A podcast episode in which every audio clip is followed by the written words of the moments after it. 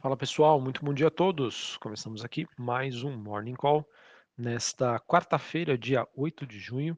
Sou Felipe Vilegas, estrategista de ações da Genial Investimentos. Bom, pessoal, nesta manhã os mercados globais acabam operando sem uma direção clara, mas com um leve viés negativo diante dos receios de que a alta da inflação global e a subida de juros nos países desenvolvidos afetem as economias globais. E esse movimento também acontece às vésperas da reunião do Banco Central Europeu, que acontece amanhã, e o fato de na semana que vem nós, nós termos aí a reunião do FONC, Comitê de Política Monetária nos Estados Unidos.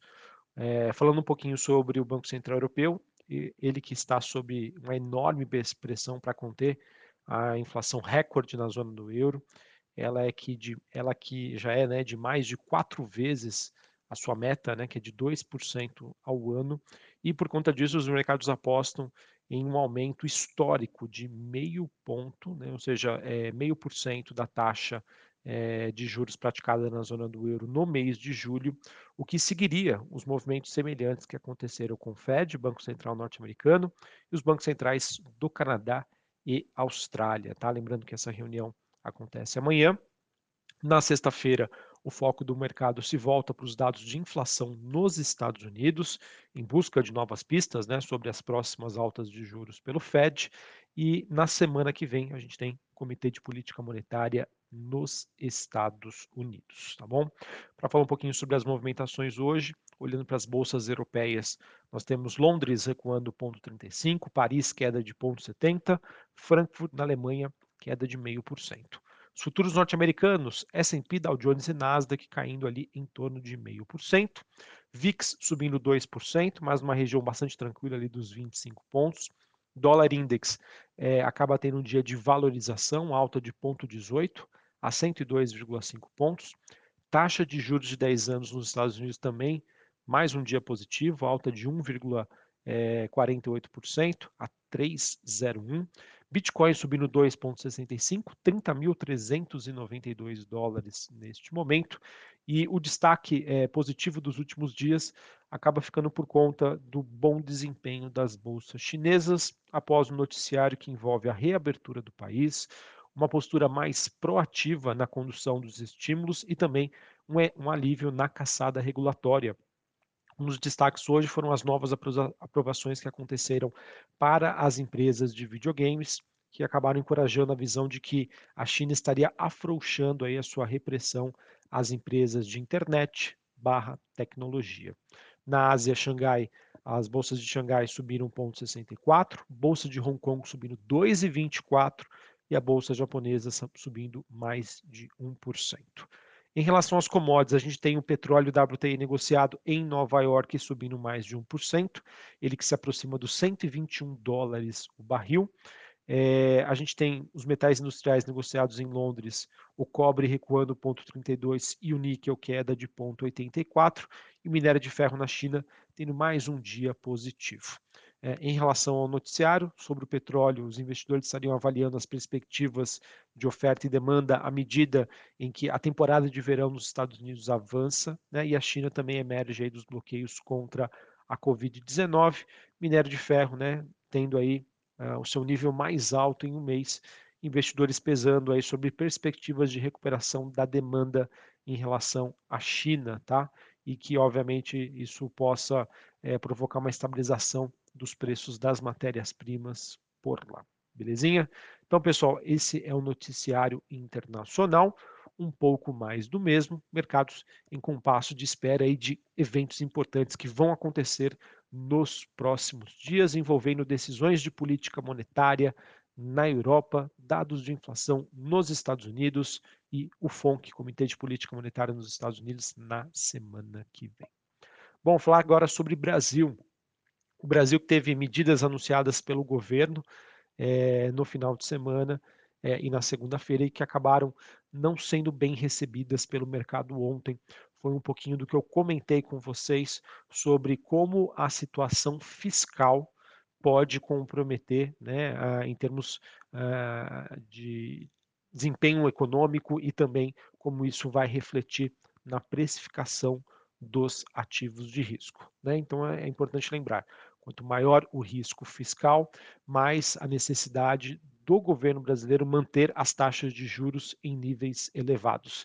Se as taxas de juros estão em níveis elevados, isso prejudica a economia e também prejudica a precificação das ações. É, e o que nós temos, pessoal, é que a, ontem né, a gente acabou tendo uma forte valorização do dólar, né? o dólar também é um fator que pressiona a inflação houve uma inclinação, uma abertura da curva de juros e uma forte queda das ações cíclicas ligadas à economia doméstica, conforme eu já havia passado para vocês. E mais uma vez, Petrobras e Vale e outras empresas ligadas a commodities acabaram, entre aspas, segurando o índice. É, eu não sei se eu comentei aqui nesse podcast, mas é, o que vai ser importante a gente monitorar, que já é um fato que acontece há muito tempo, é que, apesar do Ibovespa estar no positivo em 2022 e sendo uma bolsa de destaque global, é, a gente consegue separar claramente as empresas ligadas a commodities e bancos que têm uma forte participação no índice e que justificam esse movimento de alta, e as outras empresas né, que correspondem é, em termos de número, né, é, sei lá, 80, 85 empresas, é, mas com um percentual relativo menor do que as empresas de commodities e bancos. Então a gente consegue separar dois Ibovespas, um ligados à economia global, commodities, que estão no momento super positivo, e as empresas domésticas num, num contexto aí bastante negativo e com quedas bastante acentuadas. Porém, pessoal, hoje a gente amanheceu com uma notícia positiva. Foi divulgado agora, agora há pouco né, os dados de inflação eh, calculados pela Fundação Getúlio Vargas, o IGPDI, que teve uma alta de 0,69 no mês de maio, abaixo das expectativas, que esperavam uma alta de 0,81. Nos últimos 12 meses, esse mesmo índice sobe 10,56%, sendo que o esperado era uma alta de 10,69. Vamos ver se é, essa notícia, né, de um, quem sabe, uma possível estabilização, o início de um recuo da inflação aqui no Brasil, possa amenizar e suavizar os impactos aí da situação fiscal, que ainda deve permanecer no radar. E para a gente encerrar aqui o nosso podcast, o nosso Morning Call, falar um pouquinho sobre o noticiário político, tá? em que o parecer do PLP 18 deve ser apresentado aí pelo relator Fernando Bezerra hoje e a expectativa é de que a sua votação seja no Senado na próxima segunda-feira. Em relação às PECs de compensação do ICMS, as mesmas devem ser apresentadas nesta quarta-feira e, segundo o presidente da Câmara, o Arthur Lira, ele disse que os valores serão pagos por recursos extraordinários, fora do teto dos gastos, mas também aí com base em receitas extraordinárias. Serão 25 bilhões de reais da privatização da Eletrobras, 40 bilhões de reais de receitas adicionais de dividendos da Petrobras e a intenção é de aprovar todas essas propostas antes do recesso legislativo que se inicia no próximo dia 18 de julho, tá? 18 do mês que vem. Ontem a Câmara aprovou o projeto que reduz, prevê a redução da conta de luz via restituição de impostos que foram cobrados irregularmente dos consumidores. Isso sim gera um impacto positivo na inflação, ou seja, um recuo da inflação, porém ainda é bastante incerto de qual vai ser o ritmo de devolução desses recursos, tá? E como isso vai ser feito para cada distribuidora de, de, energia, o que não ficou claro, essa proposta vai para a sanção presidencial. Então vamos ver como isso vai repercutir, obviamente, aí no nosso bolso. Beleza? Bom, pessoal, então acho que era isso que eu tinha para compartilhar com vocês. Novamente, um pouco mais do mesmo.